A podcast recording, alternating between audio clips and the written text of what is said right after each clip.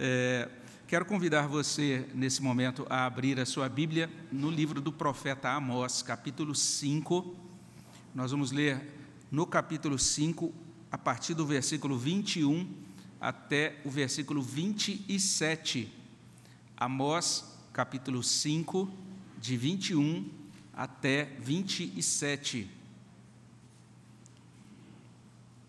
É o texto que fecha o capítulo de Amós, trazendo agora uma lamentação aí pelo culto que era prestado pelo povo de Israel naquele oitavo século. Fica o convite para você ler comigo. Vamos ler a uma só voz.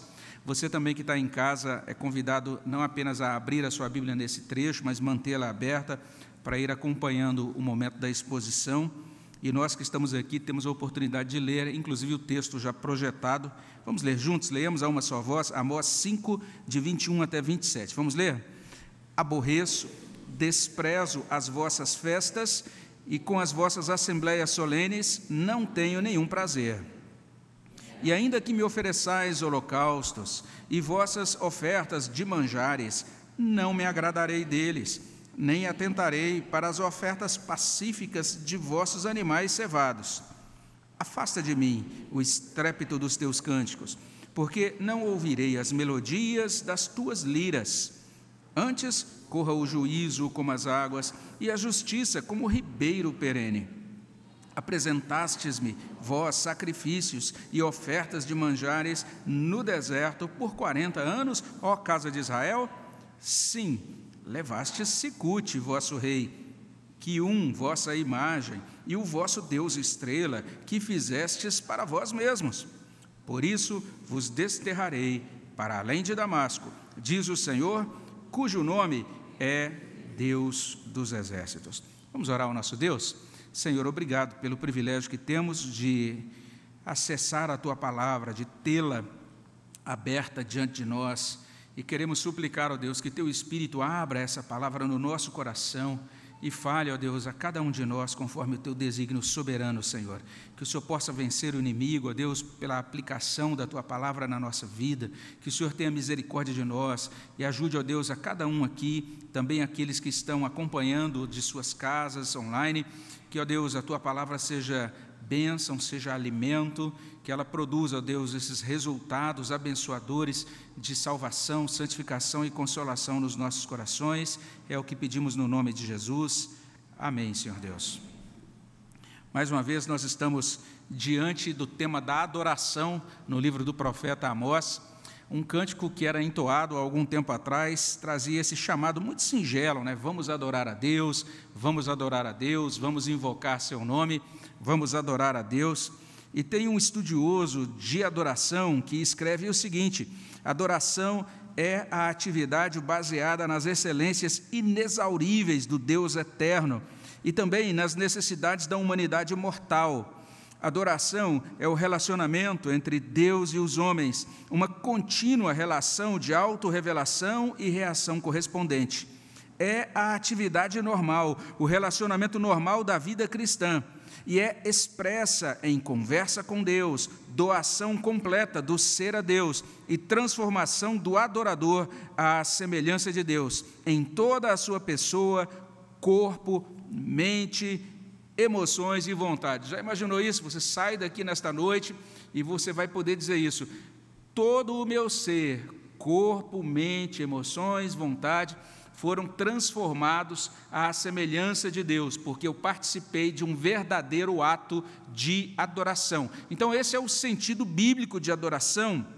E um estudioso, inclusive, informa que para Martinho Lutero, conhecer a Deus corresponde a adorar a Deus. Martinho Lutero dizia isso: a adoração não é algo extra, não é algo, não é algo opcional para a pessoa piedosa, mas a adoração é um sintoma ou uma expressão essencial do conhecimento de Deus. Ou seja, a pessoa que tem o conhecimento de Deus, a pessoa que conhece a Deus, vai necessariamente, naturalmente, como resultado disso, vai adorar ao Senhor. A Bíblia coloca a adoração no centro da vida do crente e coloca Deus no centro da adoração. Então é isso que a Bíblia faz. E a adoração, conforme a Bíblia, sempre vai ter essa característica, ela vai ser teocêntrica. Ela vai ser oferecida a Deus conforme as prescrições de Deus, ou seja, não é algo que a gente inventa, que a gente decide fazer do nosso jeito, mas é algo que a gente apresenta a Deus conforme Deus exige, do modo como Ele mesmo prescreveu na Sua palavra. Os objetivos primeiro e final da adoração bíblica são sempre o agrado de Deus e a glória de Deus, ou seja, a adoração não é formulada para agradar a homens, não é para que a gente se satisfaça e as nossas preferências estejam presentes ou atendidas no ato de adoração. Mas quando a gente participa de um culto, a primeira pergunta não é o que eu achei do culto, né? como o culto é, me agradou, mas é exatamente outra. É, de que modo essa, essa adoração agradou a Deus? Ela é consistente com os padrões estabelecidos pelo próprio Deus. Isso nos conduz então a uma outra questão, ou seja, Será que Deus se agrada da minha adoração, da nossa adoração? Essa é uma questão importante. O agrado de Deus é um tema central nesse trecho do profeta Amós. Amós aborda essa questão ele vai insistir aqui em três coisas extremamente importantes nessa palavra final do capítulo 5 do seu livro. Ele vai dizer, em primeiro lugar, que Deus não se agrada de adoração meramente formal. É o que ele vai dizer. Você pode conferir isso nos versos 21 até 23. Além disso, ele vai prosseguir dizendo o seguinte: que Deus deseja uma adoração consistente com a prática da justiça. É o que ele coloca no verso 24. E por fim, ele diz que Deus condena a idolatria, nos versos 25 e até 27. Então a gente pode olhar para esse primeiro ensino, ou seja, Deus não se agrada de adoração meramente formal. E se você olha com atenção aí a partir do verso 25, você vai ver essas palavras, esses termos que evidenciam o desagrado de Deus. Amós enfatiza o desgosto de Deus em termos incisivos, e é bom a gente sempre lembrar disso. Depois, se você está ouvindo pela primeira vez essas mensagens né, sobre o livro de Amós, fica aí o meu convite para você dar uma lida nesse livro, e você vai conferir lá atrás que Amós está falando para um povo extremamente religioso, que comparecia a cultos em três santuários nacionais e era um povo que, inclusive, se dedicava bastante naqueles cultos, que doava bastante, fazia muitas ofertas e que mostrava bastante atenção ao calendário religioso daquele tempo. E Deus olha agora para esse povo, a partir do verso 21, e ele vai trazer essas palavras. Olha aí, verso 21. Aborreço, desprezo, não tenho nenhum prazer. Quando Deus olhava para o culto daquele povo. É chocante isso. Já imaginou isso? É, você vai para o culto e de repente Deus fala no culto: olha, eu não gosto de nada disso que está acontecendo aqui. Eu, na verdade, odeio isso que está acontecendo aqui, é o sentido da palavra. Se você olha o verso 22, traz assim: não me agradarei, nem atentarei. Ele está falando dos atos de culto daquela, daquela nação. No verso 23 a gente encontra: não ouvirei. Está falando dos louvores. E o povo se esforçando lá para cantar e tocar. Deus está falando: não vou ouvir esse louvor que é oferecido. O profeta está se referindo a três aspectos do culto de Israel. Primeiro, ao calendário litúrgico, no verso 21. Está falando das festas, das assembleias solenes. Então, existia um calendário litúrgico em Israel. Ele está falando também dos sacrifícios, das ofertas que eram trazidas ou levadas ao culto naquela época pelos adoradores israelitas. Ele está no verso 22 e ele está falando sobre os louvores no verso 23. Calendário litúrgico, ofertas e sacrifícios, louvores, tudo isso é abordado pelo profeta. E quanto ao calendário litúrgico, Deus diz: aborreço, desprezo as vossas festas, com as vossas assembleias solenes não tenho nenhum prazer. Então, algumas assembleias, algumas festas foram prescritas, haviam sido prescritas pelo próprio Deus. E vale a pena depois você conferir é, uma lista desse calendário religioso de Israel na versão escrita desse sermão. Mas chama a atenção o fato de Deus considerar aqueles ajuntamentos e celebrações odiosos. Olha que coisa chocante. Na Bíblia hebraica, o verso 1 começa com essas, com essas expressões: Eu odeio, eu rejeito. Olha só que forte. E quanto aos sacrifícios e ofertas, verso 22, Deus afirma: Ainda que me ofereçais holocaustos e vossas ofertas de manjares, não me agradarei deles, nem atentarei para as ofertas pacíficas de vossos animais cevados. Então Amós está falando de coisas que o homem devia oferecer a Deus nos cultos, seguindo as prescrições do livro de Levítico. Depois você pode conferir essas prescrições, está lá em Levítico capítulo 1, verso 1, até o capítulo 7. Você vai perceber a orientação de Deus dada àquele povo do Antigo Testamento. Eles deveriam oferecer todas essas coisas: holocaustos, ofertas de manjares, ofertas pacíficas, animais cevados. E agora, aqui em Amós, Deus está dizendo: não vou receber, não estou recebendo nada disso que vocês estão ofertando. Isso é muito triste. Ele não está recebendo os holocaustos, nem as ofertas de cereais, nem as ofertas pacíficas de animais gordos.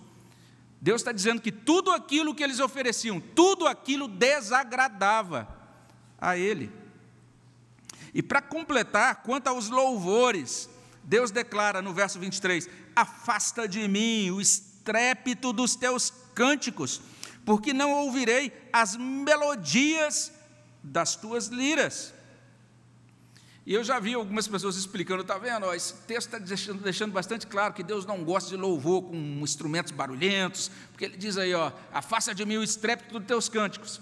Mas não é esse, não é esse o ponto, porque o texto fala tanto dos, dos cânticos é, que eram aqui ruidosos, eram altos, mas também fala da, do som melodioso, suave das liras. Então está falando tanto do, do vocalista e do baterista do louvorzão, como também do pianista. Todo mundo, aqueles instrumentos suaves e tal, tudo aquilo que era apresentado em termos de musicalidade ou de música no culto. Deus está dizendo: afasta de mim, não ouvirei. Não sei se já ouviu algumas pessoas trazendo esses jargões, né? é, que normalmente são muito comuns. Deus habita no meio dos, louvores, Deus se agrada do louvor, etc. Como se o fato de haver louvor já correspondesse automaticamente ao agrado de Deus. Deus está dizendo: não aguento isso. Vocês estão cantando adoidado, mas estão tocando aí os seus instrumentos, em outras palavras, para Deus o louvorzão israelita não passava de barulho irritante e até o som melodioso das liras soava aos ouvidos de Deus como repugnante. Então vamos prestar atenção nisso. O calendário litúrgico, os sacrifícios e os louvores não eram coisas ruins em si mesmas. Mas Amós está dizendo que aquilo não estava agradando a Deus. Ele vai nos ajudar a compreender. Na verdade, ele já falou sobre isso antes, isso vai ser retomado inclusive depois. Mas a tônica do profeta Amós é que esses atos de culto desagradavam a Deus porque eram dissociados da prática da justiça. A gente já mencionou isso quando olhamos, quando a gente olhou para Amós 2, de 6 a 12, ou para Amós 4, versículo 1, ou para Amós 4, versículo 6 a 11, ou para Amós 5, versículo 7, ou para Amós 5, de 10 a 12. Havia prática contumaz de injustiça. Deus não se agrada de adoração meramente formal. Apesar de todo aquele empenho em oferecer aquelas coisas, esse povo ainda cometia injustiça. Isso nos conduz então ao segundo ensino, qual seja, Deus aceita a adoração consistente com a prática da justiça. É o que consta no verso 24. Olha o que diz o verso 24. Antes corra o juízo como as águas, e a justiça como o ribeiro perene. Então, antes de todas essas coisas, antes das, do calendário litúrgico, antes é, de todas essas ofertas e sacrifícios, antes desses louvores, o que, o que eu quero, na verdade, é que corra o juízo como as águas e a justiça como o ribeiro perene. Então, o verso 24 é muito interessante, porque ele revela a vontade de Deus quanto ao culto. Aqui a gente tem esse verbo que é traduzido aí como corra. E esse verbo não expressa uma ordem, mas ele expressa um desejo, lá no texto original hebraico. Então, nos versos 21 a 23, o profeta mencionou o que Deus odeia. Mas agora no verso 24, o profeta está mencionando o que Deus deseja, o que ele quer que aconteça, o que ele quer que se dê na adoração. E é importante a gente perceber como isso se encaixa com o quadro geral que é mostrado pelo profeta Amós. Porque em Israel, como eu terminei de dizer, havia um descompasso entre a liturgia e a vida prática. Veja que coisa séria: descompasso entre liturgia e vida prática. A injustiça que era cultivada, que era praticada durante a semana, desqualificava o culto apresentado a Deus no fim de semana. É chocante o texto de Amós. Então eles iam no culto e diziam: O Senhor é o nosso Deus, nós somos o seu povo. Eles proclamavam, declaravam no culto uma relação vertical, né, um relacionamento entre eles e Deus. Mas isso que eles declaravam no culto era contraditado pela quebra da relação horizontal entre o homem e o seu semelhante, porque eles exploravam o pobre, eles oprimiam o pobre. Você pode conferir lá atrás, nesta, nesse mesmo livro do profeta Amós. E aí o texto no verso 24 traz: O que eu quero, o que eu desejo? Que corra a justiça e o juízo. Amós junta duas palavras aqui que são bem interessantes. E você vai verificar essas palavras aí na sua Bíblia: a palavra juízo e a palavra justiça. E quando ele junta essas duas palavras, é muito interessante, porque o que ele está trazendo para a gente não é um conceito abstrato de justiça. Não é isso que ele está trazendo. Ele está falando de justiça não como algo teórico, mas como literalmente o direito aplicado no cotidiano. Porque a primeira palavra, a palavra juízo, ela tem esse sentido de retidão, de direito, lá na língua original. E daí a gente ter essas traduções, né, NVI, retidão, a King James atualizada, direito. Mas é bem interessante que ela é seguida de outra palavra que é traduzida como justiça. E a palavra que é traduzida como justiça é muito importante. Ela não significa apenas justiça como teoria do que é correto, ou você de repente estudar aí num curso de ética, né, deontologia, é, entender o que é certo, o que é errado, entender o que é moralidade, etc. Não é nada disso. Essa palavra que é traduzida como justiça aqui significa justiça praticada, significa honestidade verificada, significa atos justos, significa respeito ao direito dos outros. Deus está dizendo: veja só, vocês estão me procurando, estão aqui cumprindo o calendário litúrgico, estão oferecendo é, esses sacrifícios, e vocês também estão é, cantando muito bem, tocando muito bem. Eu odeio tudo isso que vocês estão fazendo. Antes disso, vocês têm que buscar ju juízo e justiça.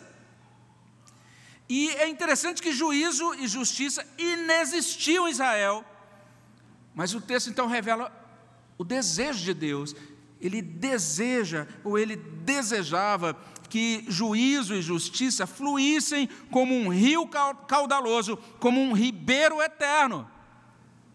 E a paráfrase, a mensagem, inclusive exacerba essa linguagem desejante de Deus aqui no verso 24, porque ela traz esse verso 24 sugerindo uma pergunta e uma resposta dessa maneira: Alguém aí sabe o que eu quero? Eu quero justiça, um mar de justiça, eu quero integridade, rios de integridade, é isso que eu quero, isso é tudo o que eu quero. Olha só que interessante essa paráfrase.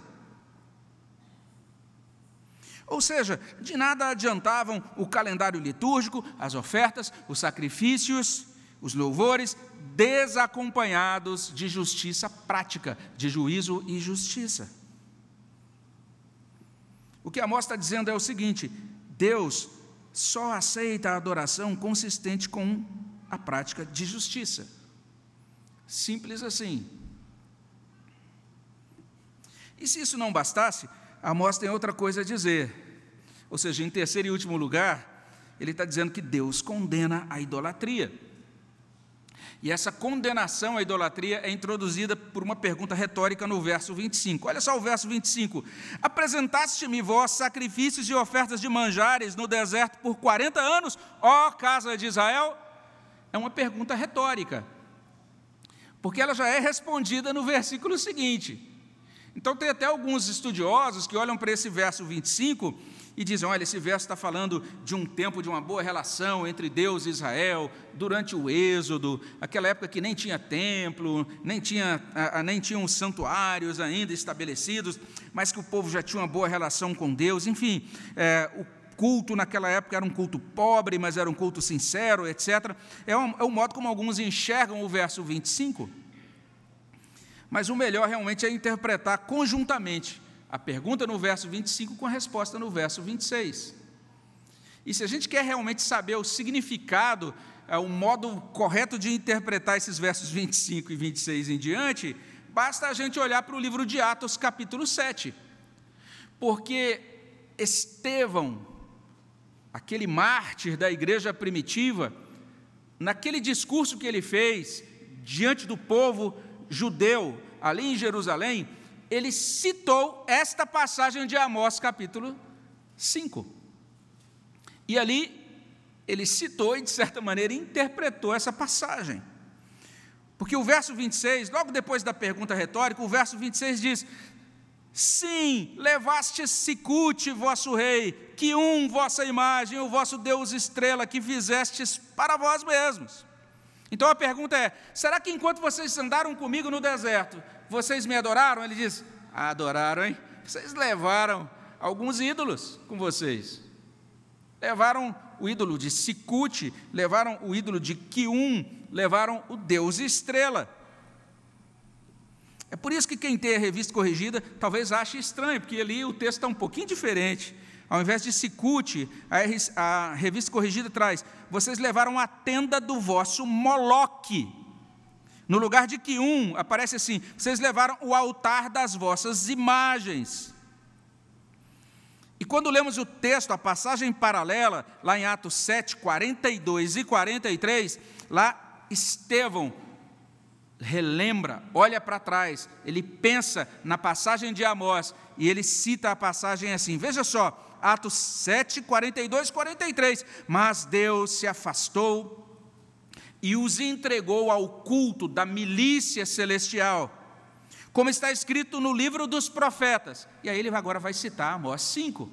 E olha o que Estevão diz, como ele cita Ó oh, casa de Israel, porventura me oferecestes vítimas e sacrifícios no deserto pelo espaço de 40 anos, e acaso não levantastes o tabernáculo de Moloque e a estrela do Deus Reinfã, figuras que fizestes para as adorar? Por isso vos desterrarei para além da Babilônia. Prestou atenção nisso? Enquanto o povo de Israel estava andando no deserto, levando o tabernáculo, a tenda de adoração, esse povo tava, tinha montado, estava levando entre eles um tabernáculo para Moloque. Então tinha o tabernáculo de adoração montado no meio do acampamento. E tinha lá no cantinho, sei lá, em algum canto, um tabernaculinho lá para Moloque. Que coisa mais doida, gente. O que está sendo dito aqui é o seguinte: é que Israel amou, nutriu, praticou idolatria desde o tempo do Êxodo. Israel carregou ídolos consigo desde a peregrinação no deserto, rumo à terra prometida. Então o israelita aí oferecia o seu culto lá também, o seu cordeiro, o seu animal para ser oferecido no tabernáculo e cantava os louvores de Israel. Mas ele estava levando consigo os seus ídolos particulares, os ídolos que eles mesmos tinham criado. O reverendo Augusto de Codemos, ele coloca isso, ele explica isso dessa maneira. Olha o que ele diz. Durante aqueles 40 anos no deserto, o povo de Israel adorava as milícias celestiais, os, aos, os deuses dos poderes aéreos, os deuses relacionados aos astros. Estevão renomeia os dois deuses que Amós menciona. O primeiro é Sicute, que era considerado o deus rei, como o profeta diz claramente: levaste Sicute, o vosso rei. Provavelmente esta era uma referência a Sakute, o deus de guerra dos assírios, que é o mesmo deus Moloque, o qual, por sua vez, era o deus fenício do sol. Portanto, era o Deus Rei, também conhecido como Deus Sol, chamado de Sicute por Amós no livro desse profeta, ou de Moloque por Estevão em Atos. E aí ele prossegue dizendo isso: que aqueles irmãos de Israel praticaram aquilo que ele chama de sincretismo religioso. Ele diz isso, ele segue afirmando que essa era uma prática de Israel e termina dizendo: o culto que eles ofereciam aparentemente era para Deus, mas queimando por baixo, como fogo de um monturo, havia aquele apego a deuses estranhos, especialmente aos deuses do sol, da lua e da estrela que eles ficaram conhecendo no Egito e do qual nunca tinham se livrado. Eles mesmos haviam feito essas imagens e não conseguiam ver a diferença da verdadeira adoração. Viu só que coisa estranha? O culto de Israel, o culto que era oferecido naquele momento, misturava uma pretensa devoção a Deus, observando o calendário litúrgico, oferecendo sacrifícios, é, elaborando e cantando louvores, misturava isso com idolatria. Por causa disso, olha o verso 27 de Amós 5. Deus promete desterrar Israel. Então diz: Por isso vos desterrarei para além de Damasco, diz o Senhor, cujo nome é Deus dos exércitos. Quer dizer, o povo seria deportado para a Síria porque ele preferiu confiar nas imagens dos deuses astrais, ao invés de confiar em Deus que governa o exército do céu. E daí a gente tem a paráfrase e a mensagem mais uma vez citada aqui, né? Olha só que interessante. Como foi que se rebaixaram a carregar por aí estátuas dos seus pretensos governantes, transportando imagens baratas de todos os deuses estrelas para cá e para lá? já que vocês gostam tanto deles, podem levá-los com vocês quando eu os expulsar para o exílio além de Damasco. É a mensagem do Eterno, do Senhor dos exércitos de anjos. Então, esse é o terceiro ensino de Amós 5, de 21 até 27. Deus condena a idolatria. E a partir daqui a gente pode começar a concluir, recapitulando então esses três ensinos. Né? O primeiro, Deus não se agrada de adoração meramente formal, é o primeiro ensino de Amós 5, 21 a 27. Em segundo lugar, Deus deseja uma adoração consistente com a prática de justiça ou da justiça. E em terceiro lugar, Deus condena a idolatria. E daí a gente pode fazer algumas aplicações. A primeira delas é que Amós 5, 21 a 27 nos convoca a uma adoração sincera. A compreendermos que nós temos que ir além dos calendários e das formulações litúrgicas. E mesmo quando a gente canta, né, vamos adorar a Deus, nós temos que estar cientes de que Deus rejeita a adoração falsa e Deus aceita apenas a adoração verdadeira. Amós está dizendo isso para a gente: o mero comparecimento a um lugar de culto, o seguimento de um calendário litúrgico, a apresentação de ofertas, até mesmo cantar louvores, assim, derramando lágrimas, né? Amós está dizendo, isso não significa que esse culto está sendo aceito por Deus. Que chocante o texto de Amós. Tudo isso pode não passar de casca na verdade, até grandes ajuntamentos, né, que a gente fala, nossa, isso aqui é um culto, 5 mil pessoas, quem sabe, reunidas nesse lugar, olha só isso, olha aquele coral de duas mil vozes, isso aqui é culto, Deus deve estar, ah, estou me derretendo aqui com esse culto que estão me oferecendo. Né, essas coisas podem ser extremamente enganosas, é o que diz o livro do profeta Amós. Esses eventos, essas obras religiosas podem constituir apenas um espetáculo que empolga, que engaja, que refestela o homem, mas ao mesmo tempo desagrada a Deus.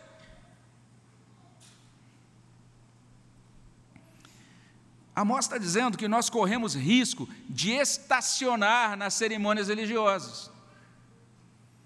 Então você entra aqui, participa da cerimônia, você para aí, você não está entendendo o que são as cerimônias religiosas. A gente precisa entender, a gente sempre repete isso aqui, que a cerimônia, os atos do culto são apenas placas. Funcionam como é, uma sinalização, como apontamentos, estão apontando para Deus. Cada ato de culto significa Deus está ali, apontando para aquele aspecto que é representado por aquele ato.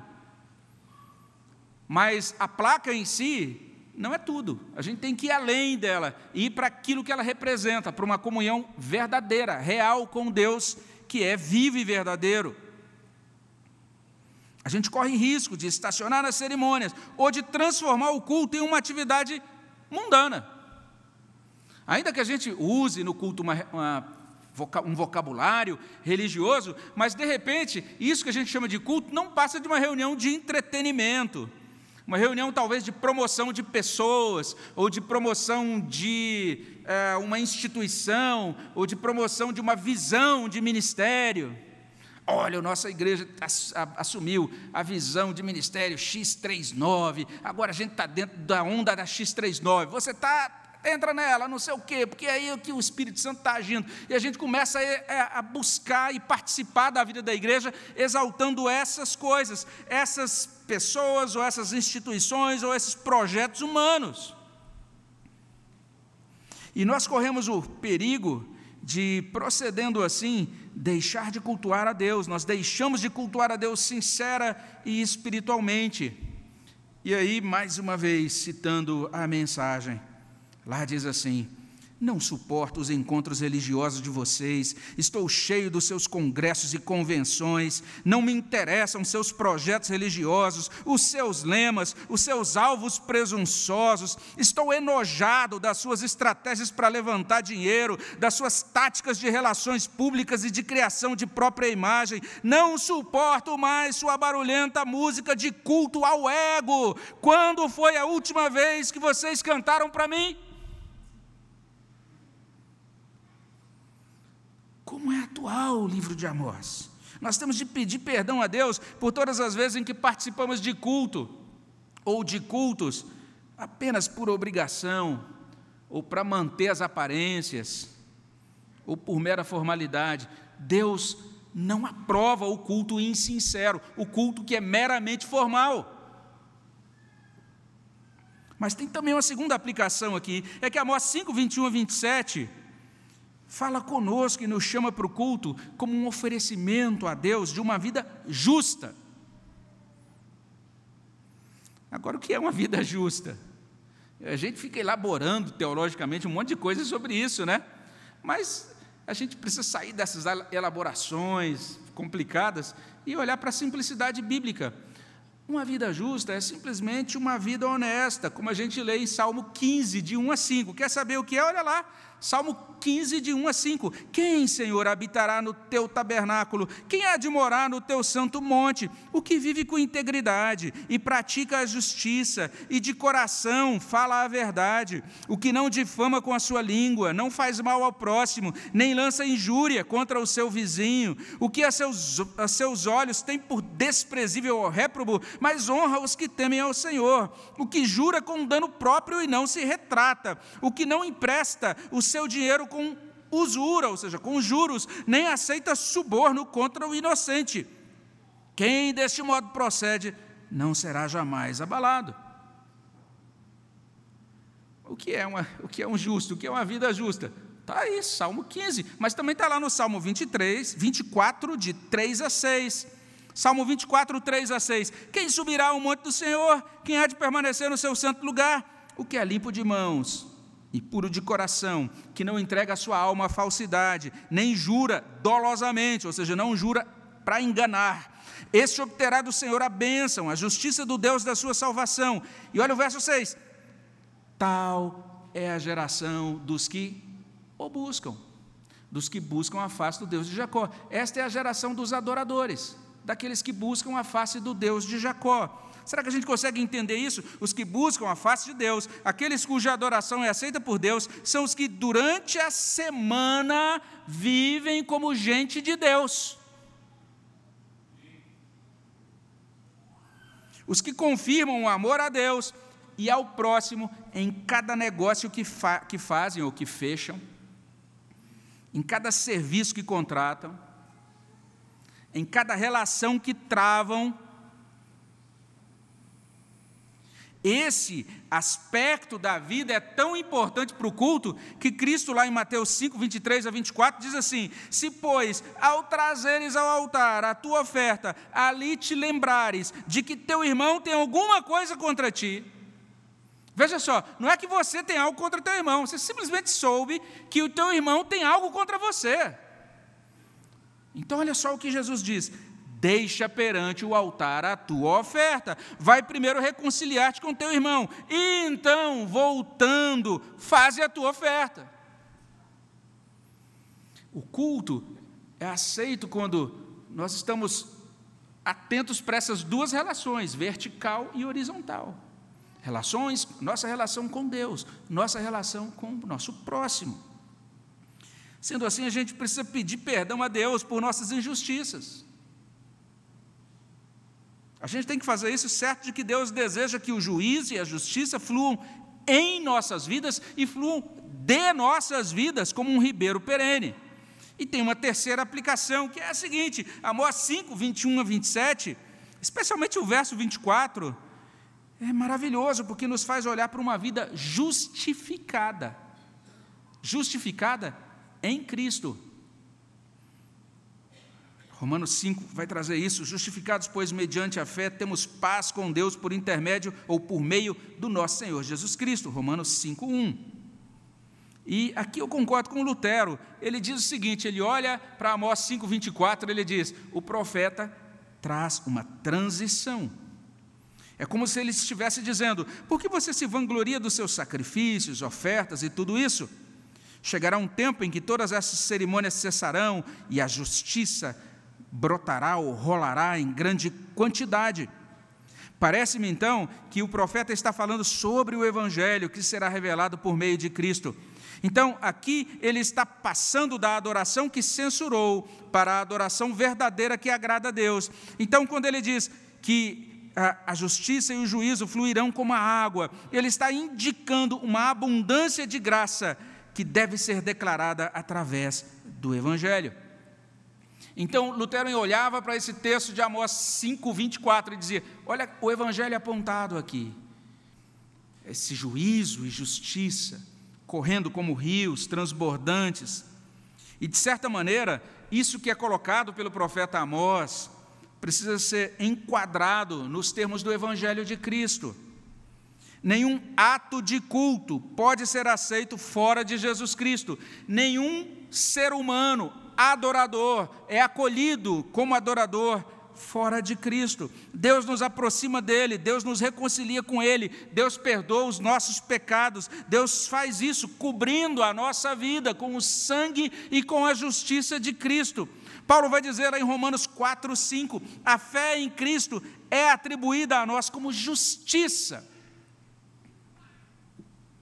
Deus atribui justiça a nós, independentemente de nossas obras, baseado exclusivamente na obra de Cristo. Então, primeiro, Cristo nos justifica, e nós somos tornados justos porque estamos em Cristo.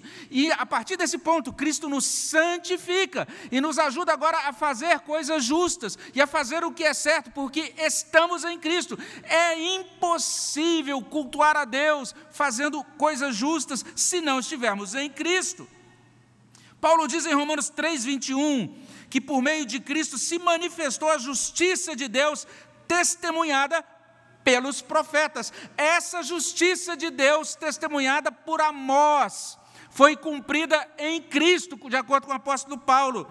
Então a nossa vida, nossos, nossos louvores, nossas orações, nossas ofertas, nosso serviço a Deus são recebidos como adoração por meio de e em nome de Cristo, na dependência do Espírito de Cristo.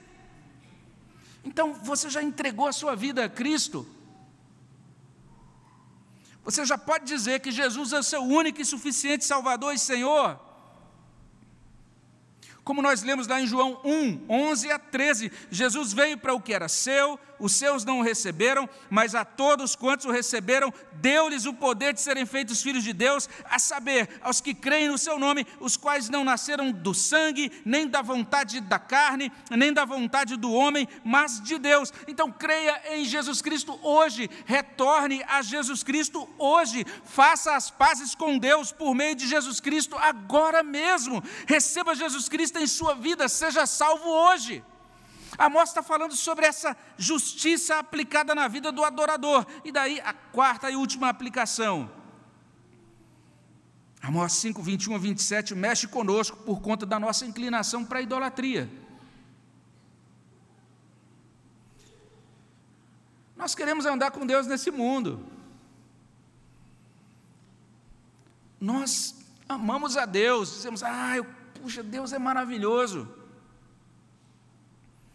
E nós até cantamos, vamos adorar a Deus. Mas se você for honesto, talvez você vai ter que admitir uma coisa. Nós também gostamos de carregar conosco durante a nossa jornada os nossos próprios cicutes e quiuns e deuses estrela. Aquelas divindades que nós fazemos para nós mesmos. Nós gostamos disso. Nosso ídolo pode ser um pecado predileto, que fica ali escondido. O nosso ídolo pode ser o nosso status, a nossa condição social. O nosso ídolo pode ser uma filosofia, ou quem sabe uma opinião forte sobre determinado assunto. Nosso ídolo pode ser uma pessoa, pode ser uma instituição, pode ser um objeto. Então, nós precisamos da operação da graça de Deus em nós, para que a gente desfrute daquela experiência dos crentes de Tessalônica. Paulo fala sobre isso em 1 Tessalonicenses 1, 9 e 10. Ele diz: Vocês, crentes de Tessalônica, deixaram os ídolos e se converteram a Deus para servirem o Deus vivo e verdadeiro. Nós precisamos pedir a Deus para quebrar em nós toda a idolatria e que Ele nos ajude a cobertos pelo sangue e também justiça de Cristo, apresentar a nossa vida a Ele sinceramente em um culto espiritual e um culto racional. Amém, meus irmãos? Vamos orar ao nosso Deus. Senhor Deus, aplica a tua palavra no nosso coração, derrama a tua graça sobre nós, no nome de Jesus. Amém. Vamos responder ao Senhor com adoração.